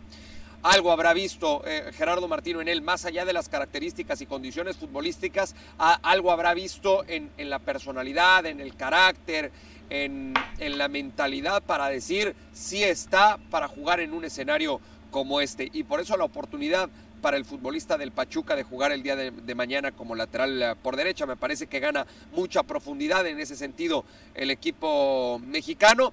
Por el otro lado, Jesús Gallardo y tratar de encontrar en las espaldas de los defensores rivales que tarde o temprano en el partido, y me parece que eso es también lo que busca Martino, que ante la presión de Argentina le abra espacios al equipo mexicano y que Irving, el Chucky Lozano, encuentre la espalda de los defensores rivales para hacerle daño a Es Argentina. que el correr de los minutos si a Argentina no le llega el gol, Claro. los puede empezar a desesperar, ¿no? Claro. Sí, sí. El presionado hay que decirlo así. Hoy el presionado es Argentina. Porque, porque Argentina un punto no le sirve de absolutamente nada. Argentina tiene que ganar sí o sí. México, si vamos a las matemáticas ¿no? y a los pronósticos, México con un punto llega con vida al tercer partido y con el futuro en sus manos. Correcto. Con una de derrota llega con cierta vida al tercer partido, pero ya el futuro no estaría en sus manos, dependería de otro resultado. De-. ¿Alguna preocupación con el arbitraje en la previa del partido? No, eh, a ver, lo platicábamos ayer aquí mismo, ¿no? Eh, Sí. me, me- me parece que el arbitraje, eh, Gerardo Martino hoy no tiene, no tiene que enfocar toda su, su energía en lo que será el arbitraje. Las camisetas pesan y pesan en todo el mundo, en cualquier evento, ¿no? Ya sea de clubes o de selecciones. eh, figuras que tienen mayor peso que otros y eso evidentemente corre a favor de la selección de Argentina. Pero para que eso no marque diferencia en el transcurso del partido, la selección mexicana tiene que hacer un compromiso o, tiene, o, o debe tener un compromiso impecable para ganarle a la selección albiceleste. Mauricio. Sí. Los técnicos muchas veces planifican hasta los cambios. En ese plan de juego, el Tata Martino está tomando en cuenta que quizás Guardado, Héctor Herrera no están para los 90 y por eso se guarda a Edson Álvarez, que si alguien tiene jerarquía es justamente Edson Álvarez y además un gran presente en su club. Sí, sí, sí, por supuesto, sí. Yo, yo, yo no tengo duda que en el transcurso del partido, eh, cuando sea necesario en medio campo, Edson Álvarez va a tener minutos y me parece que el primero eh, que, va, que va a ser sacrificado en esa zona del campo por parte de Gerardo Martino será Andrés Guardado, que hoy sabemos, Andrés sigue siendo muy importante para el Betis, pero te juega entre 60, 65 minutos, no mucho más. Entonces, si requieres a Edson, ahí va a estar. Si, si necesitas, que por cierto, en, el tema de Edson, un detallito, ¿eh? salió con un golpe del partido ante, ante Polonia y eso evidentemente también lo ha considerado el, el cuerpo técnico. Y, y por ahí, al minuto 75, minuto 80, en el mejor de los escenarios, vas ganando, tienes a Edson y además a Luis Romo. Y, mete a alguien más que te ayude de corte defensivo y juégate los últimos 10 minutos metido atrás y que corra el tiempo. Eh, no lo dudaría tampoco eh, por parte de Gerardo Martino. Mauricio, el saludo, la experiencia de México no ha sido buena con tres centrales atrás, pero recuerdo que el Tata Martino dice que una de las razones por las que no fue buena es porque no tuvo tiempo de practicarla. ¿Qué tanto piensas tú que ha cambiado eso de cara a este juego? Sí, sí, eh, ha, tenido, ha tenido tiempo para trabajar, eh, para trabajarlo, Caro, te saludo con mucho gusto. Yo, yo cuando, cuando a mí me hablaban de la posibilidad de jugar con línea de 5 contra Argentina, gente que está ahí adentro, yo les decía, eh, a ver, me parece lo más lógico sabiendo quién es el rival. Pero de inmediato en esa línea de 5, a mí me viene a la cabeza lo sucedido en Phoenix. Y tuve la oportunidad de ver ese partido con el señor Ramos eh, contra Uruguay. Uruguay.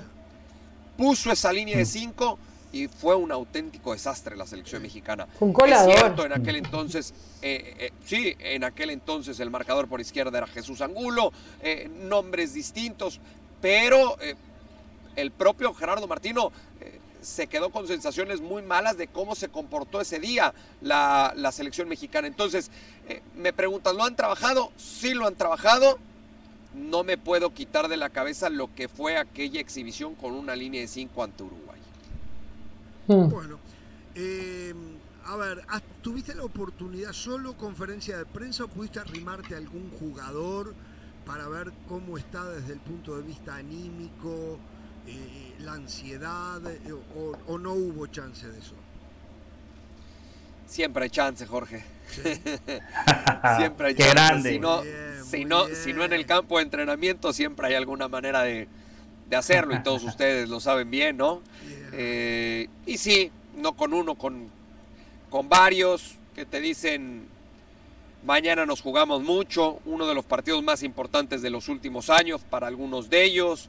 Eh, saben, que, saben que mañana sacando un punto no es malo, eh, que ya dejaron escapar dos contra Polonia, pero que un punto sigue dejándolo con el futuro en sus manos.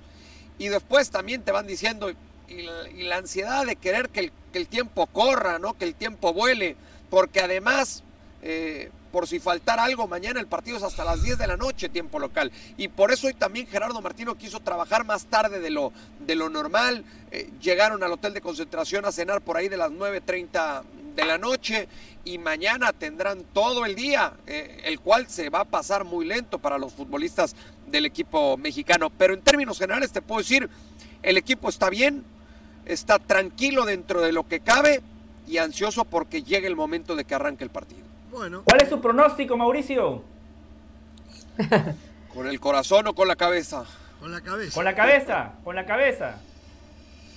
Con la cabeza. Creo que lo pierde México 2-1. Bueno, Mauricio, un Ah. abrazo. Muchísimas gracias. ¿eh?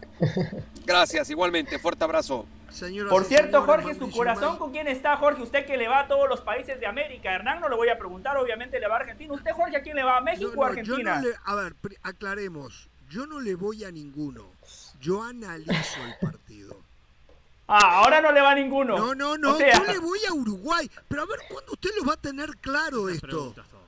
Yo voy- analizar este partido. Yo solo le voy a Uruguay. No existe más, no hay posibilidad. Pero, por ejemplo, hoy usted quería que ganara Ecuador Nunca- contra Países Bajos, ¿no? No, no, Hoy no. quería que ganara Claro. Estados Unidos contra Sí, Inglaterra. claro. Mañana, Claro. ¿quién quiere que gane? ¿Cómo no va a querer que gane Ecu- Ecuador? Claro, ¿cómo no iba a creer que ganara Ecuador y que ganara Estados Por Unidos? eso, mañana, ¿quién Pero es quiere que gane? querer, yo no, no le voy. Querer sí me gusta, pero no, no pasa nada. Ahora, Argentina-México, me da lo mismo a mí quien gane. En el análisis veo superior a muy superior a Argentina. Por eso lo que yo decía, el Tata tiene que trabajar el factor sorpresa.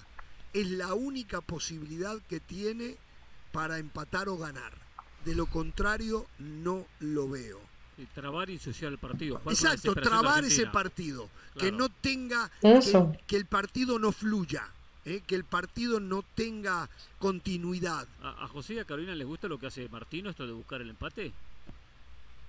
Sí. Sí, para mí, Hernán, hay que Sí, y podemos hacer la comparación con Estados Unidos, Inglaterra, el último partido, la misma igualdad la de misma- condiciones. la Pero bueno, yo creo que hoy Estados. Unidos tuvo el partido. Si mañana México tiene el partido No, para no, ganarlo, bueno, maravilloso, diferencia, pero te con estás enfrentando diferencia. ante Messi y un equipo que puede ser campeón del Sí. mundo. Con Hoy Inglaterra, Hernán, con más todo que el plantearlo- su El último rival de Estados Unidos Creo es que por ahí lo querías llevar. que el último rival de México. Sí, claro. El claro. último rival de Seguro. Estados Unidos es más accesible Claro. que el último. Sí. Después Ahora pasa cualquier cosa en que- la que cancha. que, ¿eh? que Argentina es mucho más que Inglaterra, ¿eh? O sea, que puede Pero, ser- pero yo le iba a decir. Hernán, yo lo planteo desde dos puntos de vista. México tiene que entender que el rival que está enfrente es superior y el rival que está enfrente eh, tiene más eh, exigencias, tiene más responsabilidades. Desde ese punto de vista lo tiene que plantear México, pero yo no conozco un técnico que diga hoy voy a, sal- a salir a jugar el em- al empate. Eso en la última jornada sí lo que le decía de Irán. En la última jornada vale. Hoy no vale pensar que voy a salir a empatar. ¿Cómo que no? José se plantea pensando en el empate. Si el partido está a minuto 85 con la pelota creo- México sí. y con el empate 0 a 0, no va a adelantar sin hacer cambios ofensivos. Va a intentar tener la pelota y hacer tiempo. Al minuto Y es que el 85, 0-0. claro. 85, Coincido. Yo, yo creo que sí, sí. el Tata va a, mantar- va a tratar de mantener Y el alargar 0-0 el 0 lo a más 0, que pueda. México firma el Cualquier otra empate. cosa de ahí en adelante va a ser bien. bueno. O sea, Claro, ¿usted quién quiere que gane? ¿México o. Argentina? Jorge no México está respondió. México No, no, no, no, no. Empata el partido. No, no me voy a poner en con ahorita. Excelente resultado. Y le gana Irán, depende de sí mismo. Perdón, le gana Arabia Saudita, depende de sí mismo. pensado. Clasifica. No hay diferencias, ¿eh? No, no, ya le dije cuál es la diferencia. Que Bueno, es más sí, difícil sí, Arabia Saudita para diferencia. México en lo previo que Irán para Estados Unidos. De acuerdo. de Esa es la diferencia.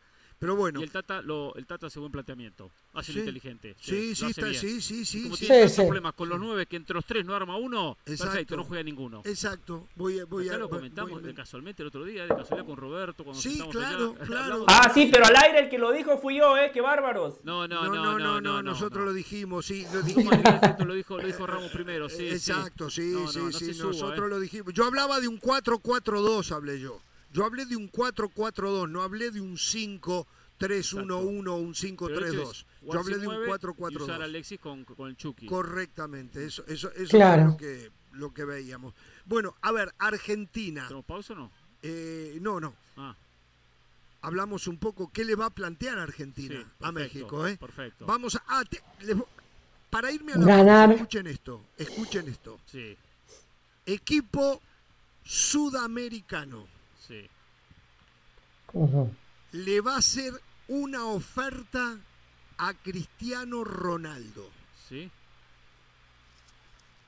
por un Oh. periodo corto.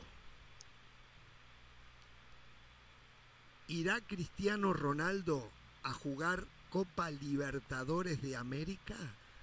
Pero bueno, ¿A La Paz? a La Paz. A La Paz, Ah, A ¿cómo? ¿A La Paz? Ah, a Bogotá, ah, a Barranquilla. ¿eh? Ah, Barranquilla sí. Sería lindo, ¿no? bueno, sí. Sería lindo Ah. que fuera, ¿no? Y que haga en Claro. Barranquilla o en, Pero- o en- o en La Paz, solo grita "Ziu", y se queda. el Libertadores, tiene que jugar todo el año. Bueno, seis meses, ¿no? O es todo el No, año, no, ¿no? se empieza en abril y termina en, en No, diciembre, ah. dependiendo hasta dónde llegue el equipo, ¿no? Noviembre, la final. No, no, La oferta es si quiere jugar para Flamengo el Mundial de Clubes. Oh, pensé Sí. en equipo brasileño que Exacto. Eh, Flamengo está plata. hablando con sus patrocinadores para ver si Cristiano Pero a ver, ¿cómo a la vez le queda muy incómodo a Cristiano? ¿Y qué hace después? ¿Se cierran las ventanas de transferencia y dónde va a jugar? No puede arreglar por lo menos No. seis meses, por lo menos, ¿no? Me imagino. campeonato carioca después. Ah, por Vamos, eso. vamos a No, vamos, no, vamos, no. Vamos a hablar del sí, mundial, va- no volvemos, cositas, volvemos, sí. volvemos. Cristiano, por favor.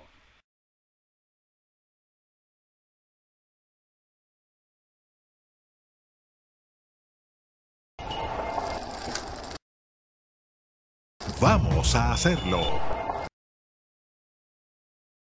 Es presentado por The Home Depot. Haces más, logras más.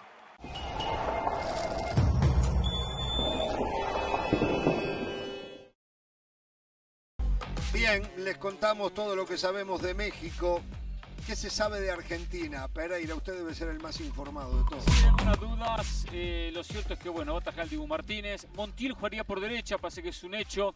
El lateral del Sevilla, el ex hombre de River, jugaría por derecha en caso de eh, reemplazando a Molina. Los centrales Otamendi pasaría como primer central y Lisandro Martínez como segundo central. Acuña, que había reemplazado en el partido de Taclafico, sería titular por el costado izquierdo. Después vienen las dudas, Paredes o Guido Rodríguez. De Paul Fijo, McAllister o Enzo Fernández. Adelante Di María, Lautaro y Messi. Ese va a ser el equipo. Sí, con Eh, las dos dudas que están en la mitad de cancha. Las dos dudas están en la mitad de la cancha. Exactamente. Paredes estuvo lesionado, se recuperó, tuvo poco fútbol, no jugó bien frente a Arabia Saudita, por eso la duda. Sí, Y sí. el caso también de, de, mm, eh, Alejandro Alejandro Gómez, Papu Gómez. Papu Gómez, que no jugó muy bien, entonces el reemplazante sería McAllister. Y McAllister le puede dar un poco más en ataque o Enzo Fernández quiere un poco más de equilibrio ataque-defensa. De ahí un poco la, la- la idea del técnico Scaloni. A ver, veamos tres en el fondo de México. Para Perdón, marcar- Jorge, antes, antes, le quiero Sí. decir algo de Argentina, por la info que acaba de dar Hernán. Sí. Hay algo que no me gusta, hay algo que no me gusta. Si usted tuvo un invicto de 36 partidos, viene el primer, el primer revés, el primer tropiezo y hace muchos cambios, lo del Cuti Romero lo entiendo, no está bien físicamente, pero ahí es cuando los técnicos mandan el mensaje de todo lo bueno que hice, primer revés y tengo que cambiarlo todo, no sé, desde el Pero- mensaje no me gusta. cosa- Mm, ¿sabe- ¿Sabes que yo creo que no, no estoy de acuerdo eh, del Valle? ¿Por qué? Porque los laterales de Argentina en esos 36 partidos siempre cambiaron. O sea, Tagliafico y Acuña han estado muy, muy parejos. Lo mismo por el lado derecho de la cancha. Fíjate que si tuviéramos que hablar de eso, tendríamos que hablar de Rodrigo de Paul. Rodrigo de Paul no tuvo un buen partido ante Arabia Saudita y sin embargo lo está manteniendo. Macalister Edson Fernández tampoco. Eh, por ahí lo de Paredes pudiese ser el mayor cambio. Y adelante estás manteniendo a los tres. Lautaro, que ha sido el goleador, Di María, que es generador, y Messi, que sabemos lo que es Messi. El Dibu Martínez se mantiene. No cambias el esquema del equipo. O sea, a ver, contra Arabia las cosas no salieron bien, algo algunos cambios, pero no creo que se esté volviendo loco. No, claro, porque el de Montiel fue titular en la final de Copa América contra Brasil, fue titular Montiel. Entonces, Acuña contra Ujú. Glafico, exacto, cambia constantemente. La, la otra modificación es por la ausencia de Giovanni Lo Celso. Giovanni Lo Celso está ausente ¿Cómo por se le lesión. complicó la salida de Por lesión. Lo Por eso se buscó con el Papu Gómez, ahora se busca con McAllister o con Enzo Fernández. Quien tome la posición de un hombre que no está porque se lesionó, no Que porque técnico reitero, lo sacó. McAllister es lo más parecido a los Sí, sí, lo más parecido, sí, McAllister, sí. McAllister es lo más, inclusive más que Enzo Fernández. Claro. Pues si Enzo Fernández es más parecido a De Paul, más 8. Correcto, Que llamamos correcto, más 8. correcto. McAllister le puede dar un poco más de elaboración. Eh, pero tenés más busca- lucha con Enzo Fernández, más Claro. marca, pero buen juego también. Con McAllister es más Y después tipos, lo que tiene con Montiel, lo que tiene con Enzo Fernández, tipos ganadores, ¿no? Con una gran mentalidad, igual que Julián Álvarez, vienen bien trabajados por Marcelo empieza, Gallardo. ya Es una realidad, son tipos ganadores, hay que poner jugadores ganadores en las difíciles, ¿eh? ya empieza. Hay que poner jugadores ganadores. Eh, se habló de Julián Álvarez también entrando Sí, mañana. si entraría Julián, si nos sorprende Scaloni, que capaz que sorprende con algo, no lo creo, entraría por Di María. ¿Por qué? Porque Di María dio muchos re- resultados buenos en Copa América entrando del banco de suplentes, no siendo titular. Entraba Di María y potenciaba el equipo. Entraba Di María y cambiaba el partido. Entonces ahora, después, después con los partidos se fue ganando su espacio como titular. Entonces ahora hay un cuestionamiento. Y si Di María lo volvemos a poner en el banco, parecía la carta que nos cambie el partido. ¿Sabe Por eso se, se mencionó lo de Di María en su momento. Pero ahí un poco entraríamos en lo que dice José, ya serían demasiados cambios del partido inaugural. Y después Sí. está que los que debutan en el Mundial, eh, eh, o sea, los que tenían jugando el partido, su primer partido, algunos de ellos ya juegan sus primeros minutos. Y es mejor quien ya debutó en la fecha anterior. Algunos como Enzo jugó algunos minutos, ¿no? Enzo Fernández contra Arabia Saudita, o sea, no sería el debut para él. A ver, eh, cuando vemos que México, y esto no está confirmado, pero que es más que factible que te juegue con tres en el fondo, además de sus dos carrileros, eh, que nos decía Rafa Ramos que van a ser tres en el fondo porque los carrileros van a ser más mediocampistas que defensores, según él. Eh, es un problema para estos tres defensores de cómo se van a adaptar a la posición, porque Argentina no te tiene delanteros fijos, no, No, no. tiene. Entonces va a llegar un momento que los zagueros de México van a decir, bueno, ¿a quién estoy marcando? ¿Eh? Uno tiene que salir a romper, uno tiene que salir a, a- a romper para queden a- los dos. pero a marcar romper a quién? Y a Messi, y los otros, dos que, los otros dos van a tomar a Lautaro. A tomar a O sea, Lautaro. eh, la referencia es el Lautaro, pero cuando parezca un volante, especialmente Messi, ahí alguno de ellos va a salir de atrás y algún otro mediocampista, sea Herrera o sea propio Guardado, también ayudar en esa marca Messi. Me, me imagino que lo va a trabajar de esa manera. Yo hubiese hecho una línea de tres con Edson Álvarez. Yo hubiese hecho, que aparte ya ha jugado. Sí. O sea, metiendo a Edson entre los centrales. entre los centrales Edson Álvarez y que, y que sea el que sale a romper Claro, claro. y que sea el que sale a romper porque conoce el funcionamiento unos metros medio. más adelante en el medio pero bueno eso es lo que yo eh, pienso que debería ser le puede generar una confusión en el al fondo de México por la manera en que juega Argentina seguramente el Tata lo ha tenido en cuenta Argentina no juega con un referente de punta Lisandro, eh, perdón, este, Lautaro Martínez es, es, es un 9-10 casi. Ahora, México, eh, también poco lo que recién comentaba José, uno se puede analizar, siempre juego con el 4-3-3. Llegó a jugar con línea de 3 en algún momento, 3-4-3. Sí, bueno, Pero ahora cambia, ahora Sí. cambia.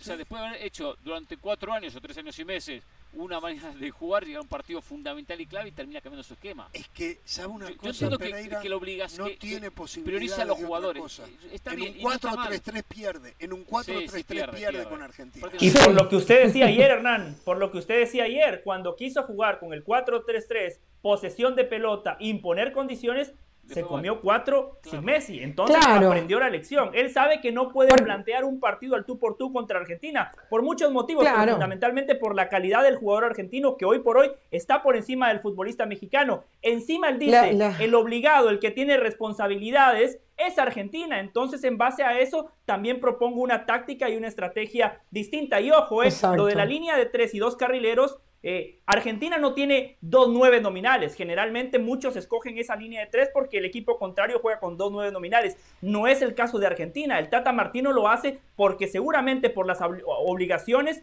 los laterales de Argentina constantemente van a pasar al ataque. Es que yo creo que la ilusión de México parte de eso, ¿no? De la estrategia, de la intensidad, de la inteligencia, del manejo de las emociones, porque si uno se va al uno por uno, uno entiende que, que las individualidades terminan ganando el partido. Pero bueno, la mejor, el mejor ejemplo fue Arabia Saudita y el Tata Martino tiene las herramientas para, para plantear un partido que, bueno, yo les decía, Hernán, cuando, cuando no estabas más temprano, yo les Sí. decía, es- eh, México tiene que jugar con la cabeza de Argentina. México tiene que jugar a desesperar a Argentina, a esconderle la pelota, que no encuentre el camino, que sepa que los minutos están pasando y no encuentre el gol que le dé la clasificación. Y a partir de ahí, pues el partido irá ganando terreno o no el equipo mexicano. Sí, jugar con la desesperación. Algo muy importante, lo que va a pasar a la mañana temprano, o al mediodía más que todo, acá, a las 4 de la tarde, y la Arabia Saudita contra Claro. Polonia. Es muy importante. Ese Porque si Polonia, gana Arabia Arabia Saudita. Saudita, muchachos, el partido a tona. Si llegan a empatar, que es el mejor resultado, Argentina está empatando, no va a apostar al empate, pero esa desesperación que dice Carolina, ya dice, bueno, empatamos, tenemos un punto, no, no es lo ideal, no se nos presentó el partido, no pudimos ganarlo. Todavía tenemos una chance contra Exacto. Polonia. Exacto. No están afuera. Adiós, adiós. Se va a hacer muy importante en la cabeza de los jugadores ese partido. Bueno, Y, y- y sabe que en un momento México lo que va a hacer cuando ataque, va, de repente lo trabajó. Veo que los, lo- lo- los parados son, son muy, muy movedizos, no es Sí, que sí, eh, sí, ahí sí, veíamos Uruguay arranca con línea 4, pero Sí. con la pelota quedaba con línea 3. En ataque va a quedar con 3. Va a quedar con Gallardo, con Alexis Vega y con el Chucky Lozano. y Guardado le cubre la espalda a, a Gallardo. Claro, Por la izquierda. claro. Va, va a terminar quedando en algún momento con 3 en punto y Gallardo va a ser el que va a tener más libertad. Albert marcando por un costado. Eh, va a ser seguramente ese movimiento. En fin, nosotros, como nosotros, lo de- el partido lo debe estar jugando en la cabeza el Tata Martino y Lionel Scaloni también, ¿no? No quisiera Eh, estar en los zapatos del Tata Martino. No, no, no, es una No, no. situación muy Sí, complicada. sí. Para el Tata es una situación Ni de Scaloni. muy, muy complicada. No, es una situación muy tranquila para cualquier profesional. Está bien, No, no, no, José, no, qué, tra- no. Que- es verdad. Perdónelo, perdónelo, El profesional sale a perdónelo. ganar. Perdónelo, que perdónelo, él no sabe y si lo que pierde, dice. y si, no, si no elimina a Argentina y en Argentina le hace la Eh, cruz, en México pierde, José, le van a echar no. la culpa. No, no. ¿Qué pasó a José últimamente? Señores, termina el partido mañana y estamos acá, ¿eh? No tengan temor de ser felices.